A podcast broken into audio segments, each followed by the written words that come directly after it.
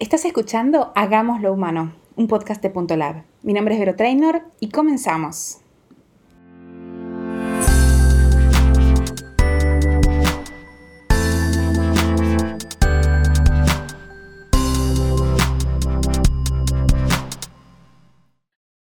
Estamos aquí con Montserrat y con Jorge del equipo de Punto Lab. Eh, si quieren decir hola, hola, ahí la gente puede escuchar sus voces. Hola. Hola, hola Jorge, hola Vero. Bueno, y eh, bueno, perdón, y Galileo, nuestro queridísimo ingeniero en sonido, Gali, si quieres decir hola también, la gente puede escuchar tu voz y saber quién está manejando todo esto. Hola a todos. Porque estamos cada uno grabando desde nuestros hogares por la pandemia, pero quién sabe, porque después quizás estas cosas quedan y después seguimos cada uno desde nuestros hogares grabando esto siempre, ¿no? Bueno, hoy vamos a hablar de Service Design Research. Vamos a empezar contando tres razones por las cuales es relevante para las empresas hacer esto. Y por otro lado, vamos a hablar de tres casos vinculados con un framework de investigación que eh, armó Jorge Montiel y que presentó hace poquito en un evento de Service Design y que usamos en Punto Lab para hacer investigación con nuestros clientes. Entonces, para empezar, ¿cuáles diríamos que son las tres razones o los tres beneficios para que una empresa haga Service Design Research? ¿Por qué debe hacerlos? Monse, ¿Qué nos dices? Bueno, pero yo creo que eh, es importante hacer Service Design Research porque los, los, usuarios ahora más que nunca consumen experiencias más que servicios o productos. Y se queda todo este... Todo, toda esta experiencia se queda a nivel sensitivo, sensorial, y así es como los usuarios te van recordando en futuras experiencias. Entonces, si aún eres una empresa que no tiene eh, mucha conciencia o no ha tenido a un acercamiento a esta fase de la investigación, es momento de que lo hagas. Hermoso, hermoso. Jorge. Sí, eh, un poco abonando en el tema, pues eh, todos los servicios actualmente se miden de una manera, eh, lo numérica, eh, pensando que el número nos da como mucha seguridad de, del éxito de nuestro servicio. Realmente, pues Puede ser que sí, pero no nos da el insumo para innovar un servicio o para saber los siguientes pasos de un servicio. Haciendo Service Design Research podemos mejorar lo que está ahora basado en, pues, en lo que viven las personas y en lo que buscan. Digamos, la que puede ser la inspiración para mejorar un servicio. Completamente. Justo los otros días un equipo de Estados Unidos nos mostraba un, un journey que habían planteado y fue súper interesante porque cuando les preguntamos, ¿y esta información de dónde la sacaron? O sea, ¿hicieron investigación para esto? Los mismos, eh, los diseñadores decían, no, bueno, nos imaginamos que, la gente, que la gente siente esto o que a la gente le pasa esto. Bueno, la idea sería salir de este diseño autorreferencial o de este planteamiento autorreferencial del, del journey mapping y realmente ir y entender cómo es la experiencia de la gente, cuál es el contexto de la gente, por qué le pasa lo que le pasa, por qué necesita lo que necesita o espera lo que espera y cómo está siendo su experiencia con el servicio. Entonces, vamos a hablar de un framework que presentaste hace poquito, em, Jorge, en, este evento de Service Design. Así es. Donde hablas de la importancia de hacer investigación para descubrir el contexto, hacer investigación para entender el valor que se está ofreciendo y hacer investigación para medir el rendimiento. Por ejemplo, ¿qué quiere decir hacer investigación para descubrir el, el contexto? Monse, si nos puedes contar un poquitín. Bueno, ahí Jorge, corrígeme si me equivoco, ¿no? O, complementa lo que voy a decir, pero creo que el contexto nos hace referencia a comprender el producto o servicio desde el momento en que el usuario te está consumiendo o que te está, estás como en, este nivel de, pensamiento del usuario, ¿no? Actualmente, por ejemplo, los restaurantes están o las personas estamos acudiendo o consumiendo productos de restaurantes en un contexto de COVID-19 y entonces nuestra experiencia está siendo modificada. Tenemos que eh, pues estar, permanecer en un lugar con cierta distancia o solamente nos permiten consumir los productos pero en nuestras casas, ¿no? Entonces, este servicio se tiene que hacer de, otra manera a la, a la que estábamos acostumbradas. Pero igual sucede cuando investigamos o analizamos el contexto de un consumo en, no sé, en vacaciones o en quizá en feriados o quizá en un contexto de playa que en contexto de ciudad. Todo esto tiene que ver con la forma en la que vas a entender y descubrir la experiencia del usuario al consumir un producto o servicio. Súper, sumamente, sumamente clave. Cuando, cuando hablabas me haces acordar de esto que, muchas veces se hace como investigación solamente mirando las métricas, ¿no? Y, falta justo entender este contexto. Y muchas veces en casi adivinación. Bueno, esto debe ser por... y si en lugar de hacer investigación damos un doble clic o vamos y nos sentamos al lado de la persona que está en la playa y empezamos a entender cómo es su vida y cómo es su realidad para poder a partir de eso diseñar algo, es, fundamental. Jorge, ¿a, qué, ¿a, qué, te refieres en tu, en, tu framework, en tu bendito framework, para, para, con respecto a analizar el valor que se le está ofreciendo? Sí, bueno, me voy a regresar un poco porque quería chismear esta parte del contexto. Y sí, realmente creo que tiene que ver justo con lo que decías, con a veces las ideas de un servicio vienen como de la experiencia propia, pero no sabemos si nuestra experiencia sea afín a lo que se puede encontrar allá afuera. Entonces también se necesita entender como estas circunstancias que son súper generales, no necesariamente como particulares de una persona, sino justo lo decía Monse, COVID-19. Todos estamos viviendo este contexto y estamos resolviendo cosas de diferentes maneras. Eh, una manera de irnos como al contexto es entender cómo estamos resolviendo esas formas y cómo un servicio puede ayudarnos a resolver esas situaciones. Y justo de ahí el siguiente paso pues es el valor. Nosotros eh, teníamos un caso en el que teníamos dos, bueno, estábamos trabajando con una de las más grandes empresas de retail en México y querían entender no lo que ofrecían, sino cuál era la perspectiva de la misma marca de cara a, otro, a otras empresas de retail que también han sido exitosas. Entonces ya en los estudios las personas nos decían, bueno, esta marca, de retail para mí es como un asistente y esta es como mi mejor amiga. Entonces eh, pudimos entender lo que significaba la gente usar eh, esa tienda de retail y con ello entender el valor que le daba y la utilidad que le daba eh, a esta tienda. Por ejemplo, decían que era su asistente pues porque era pues nada emocional, eh, súper pragmática, o sea, como que vinieron todas estas significancias eh, de, lo que, de lo que es un asistente. Y por el otro lado, el, la tienda de retail que posicionaron como su mejor amiga, pues decían que llegaba con una sonrisa, decían que los entendía, que incluso les sugería. Entonces la pregunta que ellos se tenían que hacer es, pues, ¿estamos bien siendo el asistente o, o hacia dónde queremos ir, que viene mucho del valor, no solo de, la, no solo de lo que ofrece como tal, no solo de los canales, sino de cómo son percibidos. Me, encanta, me encanta. Y para dar un doble clic en esto que estás contando, que me parece fascinante, ¿cómo, cómo desde Punto hicieron esta investigación eh, para, entender esto? ¿Qué, qué técnicas aplicaron exactamente? Bueno, de hecho es eh, una técnica que pueden encontrar en, internet que se llama Love Letter, pero nosotros lo que decidimos hacer es cortarlo como en un momento, que en esta situación era un servicio de entrega a domicilio, o sea, queríamos entender esa parte y de todo el proceso de las personas eh, comprando en línea. Y los hicimos escribir una letra de amor y una letra de odio que ahí es como parte ya de las, eh, bueno, para nosotros las técnicas son solo herramientas y las adaptamos pues basado en el conocimiento que ya traemos. Eh, entonces, pues cuando veías como las cartas de amor y de odio posicionando a la marca como tu mejor amigo o como tu novio, cada usuario lo ponía como quería y desde ahí ya empieza como los hallazgos, redactaban como el por qué o las razones por las cuales iban a romper esa relación o las razones por las cuales iban a mantener esa relación. Entonces, eh, pues lo hicimos en, talleres, en workshops, y, y, realmente el resultado es asombroso porque entiendes tú esta parte que se mencionaba en un inicio de las emociones y las circunstancias que juegan en la decisión de una persona cuando está consumiendo un servicio. Hermoso. Y para, para reclutar gente, básicamente lo que hacían es reclutar gente que haya usado ambos, bueno, que haya usado el servicio. Digo esto simplemente porque muchas veces cuando les planteamos a clientes cosas así, dicen, ah, genial, esta dinámica la podemos hacer internamente entre nosotros. Y en realidad, o sea, esto pasa en la vida, esto es true story, ¿no? Digamos.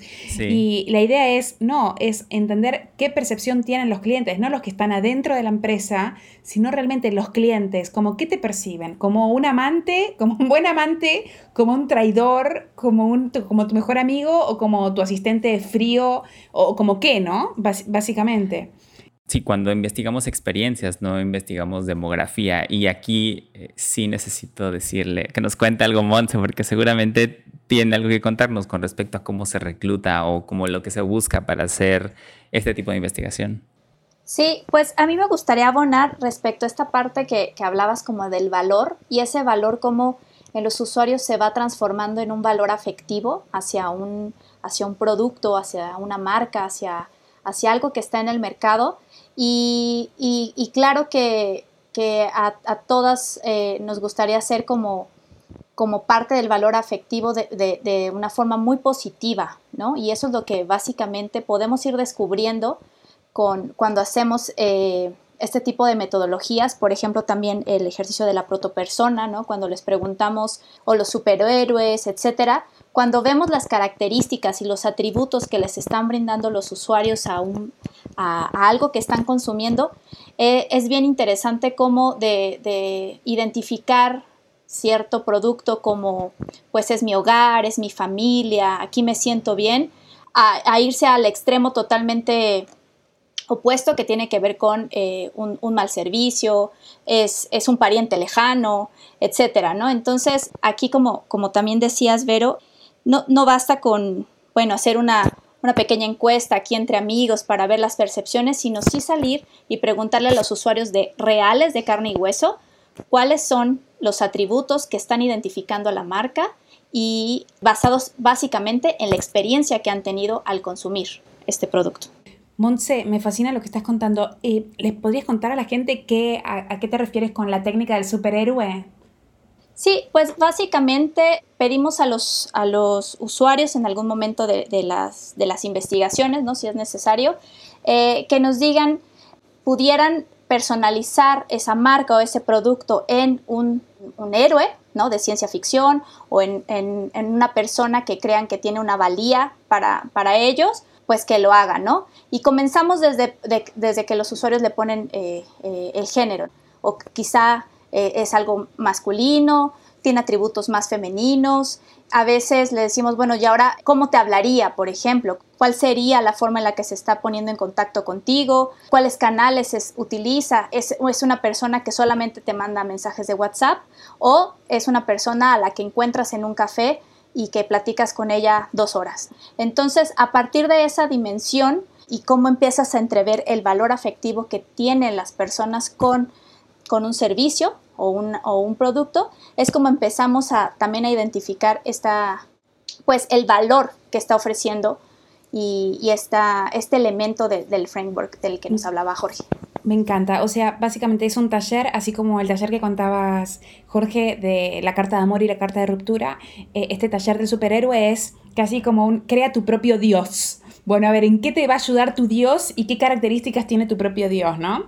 Entonces, que lo creen los mismos clientes para, a partir de eso, casi como proyectar estas soluciones que están necesitando en esta personificación y que la gente de producto pueda captar esas, esas necesidades, entenderlas, básicamente, y a partir de eso eh, definir el producto, definir el servicio. Sí, la información de ahí da, perdón que te interrumpa, pero da para muchos lados, desde... Em, o sea, porque la gente describe un superpoder que va a solucionar su problemática actual. Entonces, es información súper útil para empezar a definir desde features en una aplicación hasta diseño tipográfico, porque da atributos, o sea, la gente colorea, utiliza colores, utiliza simbologías, es más, le da un nombre al superhéroe. Entonces, es como información muy buena y muy pura que recae a muchas áreas como de la empresa. Hermoso, hermoso, me parece interesantísimo. Y aparte, qué mejor para llegar a los clientes de forma indirecta para llegar como, como más profundo, ¿no? Porque si uno le dice de forma directa a las personas, ¿qué funcionalidades te gustaría que tenga el producto? Bueno, no, no va a salir algo demasiado potente, pero si uno llega con, esta, con este juego, ¿no? Bueno, a ver, vamos a jugar y vamos a crear un superhéroe. Y a ver, ¿qué atributos, o sea, qué, qué va a poder hacer ese superhéroe? La gente lanza un montón de cosas, expresa un montón de cosas en ese ámbito lúdico, en esa dinámica lúdica que de forma directa y, aburrida básicamente no saldría. Así que hermosas estas dinámicas que, se hacen en Punto Lab. Y el, la tercera pata del framework, o sea, del framework de la investigación de servicios que tenemos, por un lado, descubrir el contexto, por otro lado, entender el valor que eh, está ofreciendo la compañía, digamos, o que está ofreciendo el servicio a los clientes. Y la tercera pata es medir el rendimiento. Jorge, ¿qué, nos puedes contar sobre medir el rendimiento? Sí, eh, bueno, lo interesante de, este framework y de cómo nosotros medimos el rendimiento es que justo es una medición de lo invisible. Entonces, em, ahí es donde está realmente como la potencia del cómo hacemos las cosas. ¿Por qué de lo invisible? Porque bueno, actualmente se hacen muchas técnicas, por ejemplo el Mystery Shopper que mide tiempos, mide eh, sonrisas, mide circunstancias, incluso montajes. Eh, entonces eso, bueno, pues está bien para medir la calidad, pero no para saber cómo eso funciona de cara a una persona cómo todos los elementos están interactuando para que una persona esté siendo como satisfecha dentro de su trayecto en el servicio. Entonces, tenemos un caso de un restaurante que, que uno de los hitos que quería entender o que quería medir era qué tan funcional y qué tan práctico y qué tan fácil era su menú. Entonces, bueno, hicimos toda una instalación en uno de sus restaurantes. Básicamente lo intervenimos. Tuvimos, eh, bueno, pues reclutamos como personas que fueron invitadas a vivir el servicio y pusimos muchos ojos alrededor del, em, ojos humanos, me refiero, pero también ojos artificiales que son cámaras y ahí, bueno, pues Ángel fue pieza clave para ayudarnos con todo esto. Y aquí uno de los mayores descubrimientos fue que efectivamente el menú era un obstáculo para facilitarle el servicio no solo al mesero, no solo a, digamos, el backstage del servicio, sino al mismo usuario que quería utilizarlo. No le entendía algunas terminologías, eran demasiadas opciones, no sabía qué elegir, algunas tipografías eran muy pequeñas, eh, si eran usuarios que necesitaban, no sé, no comen nada de harina o algunas especificaciones, pues tenían que consultar mucho a la mesera. Entonces, o sea, tuvimos un caso en el que pasaron 15 minutos y la mesera tuvo que explicar todo, eh, casi todo el menú para que pudieran tomar la orden. Entonces, así es como se mide el rendimiento, no basado eh, tanto en números, no basado en la efectividad, sino más bien en qué tan funcional es para quien debe funcionar, que en este caso es, eh, fueron los comensales. Jorge, contanos un poquito más, porque bueno, yo conozco el caso, contale un poquito más a la gente cómo lo hicieron, que está fascinante. Eh, bueno, básicamente, mm, eh, bueno, es, es, un poco complejo porque son muchos pasos al mismo tiempo, pero eh, pues como mencioné, intervenimos el, el, restaurante. Tuvimos mucho trabajo previo con, con, la empresa con la que trabajamos. Digamos lo que esto no se puede lograr sin que haya un trabajo conjunto y establecimos como el estándar de medición. El estándar de medición es la gente y la hipótesis de lo que pensábamos que iba a suceder, ¿no? El menú ayuda a las personas a tomar una decisión de compra, que en este caso fue el platillo. Entonces, bueno, pues viene toda una serie de logística, de atributos y de guiones, se comienza la planeación, eh, se interviene en el restaurante, hicimos unas visitas previas para entender la estructura literal arquitectónica del lugar. Eh, Galileo pues empezó a planear los puntos de vista, pues fueron bastantes eh, investigadores que observaban alrededor de los comensales. Em, hubo una, se empezó el reclutamiento y el reclutamiento básicamente es gente que viva cerca de aquí, que coma en este lugar y bajo ciertas circunstancias, que bueno, fue una zona de ejecutiva o donde hay muchas empresas, muchos corporativos y entonces pues el hecho de que tuviéramos personas que ocuparan su hora de comida para ir ahí era oro puro porque bueno pues tienen un tiempo límite para convivir con el servicio. Y saliendo del mismo les hicimos algunas entrevistas eh, unas entrevistas como de salida, dos, tres preguntas clave que nos ayuden a, entender qué tal le fue. Una de esas preguntas eran, ¿qué es lo que recuerdas de lo que has vivido? Entonces, pues mencionaban varios hitos que nosotros habíamos trazado en, en, digámoslo, en la historia de la persona en el servicio. Y con esto nos ayudaba a validar que fue memorable. Y de eso memorable, pues nos íbamos a lo positivo y a lo negativo. O sea, ¿por qué lo recuerdas? Pues porque sabía horrible. ¿O, o por qué lo recuerdas? Pues porque era fantástico. Porque, pues, eh, no me generó tanto problema, ¿no? Más o menos así se hizo. Jorge, y yo quisiera también agregar un poco respecto a esto que estás diciendo, porque sí es bien interesante, Vero, que antes de que, fuera como el momento de la investigación en sí, los investigadores nos ponemos en el papel de los usuarios, o sea, nos, nos convertimos en esos usuarios, fuimos al restaurante y consumimos como usuario. Todo esto nos generó conocimientos para ir pues preparando la investigación, ir contemplando las hipótesis de trabajo. Entonces, esto es como fundamental para que en algún momento, cuando corre, digamos, la prueba, el escenario, pues corra de cierta forma con todo controlado, ¿no? Más o menos nosotros ya sabíamos los momentos en los cuales iban a ocurrir las cosas. Y por otro lado, también es, es interesante que a partir de, bueno, por, esta experiencia, también eh, en el momento de la ejecución, los investigadores también éramos esa parte del mobiliario, ¿no? O sea, éramos parte también de este, de este escenario que montamos para poder realizar la prueba, ¿no? Que es como un laboratorio en pequeño, pero nosotros éramos también los personajes y eso nos permitía, claro, como dice Jorge, con la complicidad del restaurante, tener un, micro, micro, pues, laboratorio ahí donde estábamos eh, observando lo que estaban pasando los usuarios reales, que eso es como la magia quizá, ¿no? O lo más interesante como investigador que te da hacer este, este tipo de, estudios, ¿no? Como, como en tal. Súper, me parece interesantísimo. Y a ver, ¿qué, empresas eh, podrían estar necesitando este, este análisis? A ver, por, ejemplo, eh, eh, hoy, hoy día los restaurantes definitivamente necesitan hacer service, service design research. ¿Qué, qué, otras industrias creen que en este momento tienen que ya estar incorporando esto? Em, bueno, pues por definición, todo servicio de alto contacto. Y es decir, todo aquel en el que necesitaban de personas eh, que fueran al lugar y vivieran el servicio. Todos estos en este momento necesitan, y estoy hablando desde escuelas, gimnasios, restaurantes, eh, incluso servicios de gobierno, que aparentemente, y entre comillas, o sea, imagínense que estoy haciendo con mis dedos las comillas, están transformados digitalmente porque hacen videoconferencias en Zoom pero no necesariamente, este, no, necesariamente esto resuelve lo que la gente espera resolver cuando conviven con los servicios. Digamos lo que estamos utilizando un remedio más no la solución. Entonces, todos estos servicios es fundamental que empiecen a entender desde los contextos, desde el valor y de y qué tan efectivos son de cara al usuario interactuando con ellos. Excelente, excelente.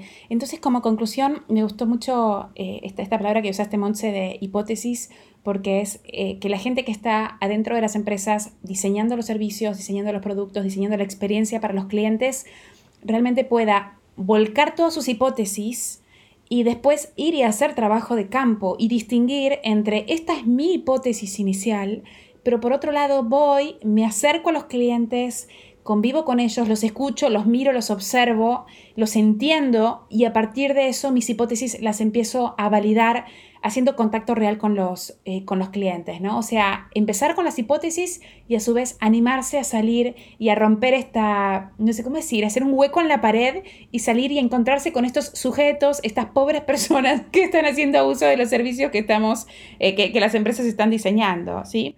Si quieren, a decir, decir en un tweet la, una, frase conclusión del, Service Design Research. Montse, ¿qué, tweet dirías?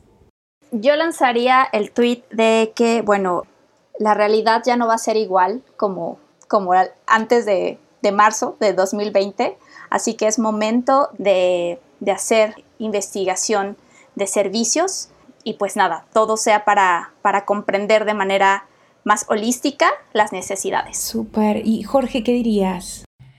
En un tweet sería mm, hashtag hagamos los servicios más humanos, no más tecnológicos. Me encanta, me encanta, me encanta. Bueno, y con, esto nos, despedimos.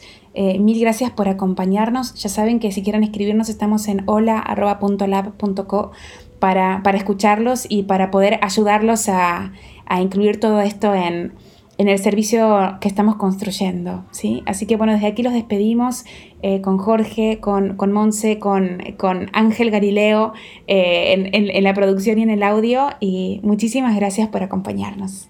Nos vemos en el, en el próximo episodio. Adiós. Chao. Bye bye.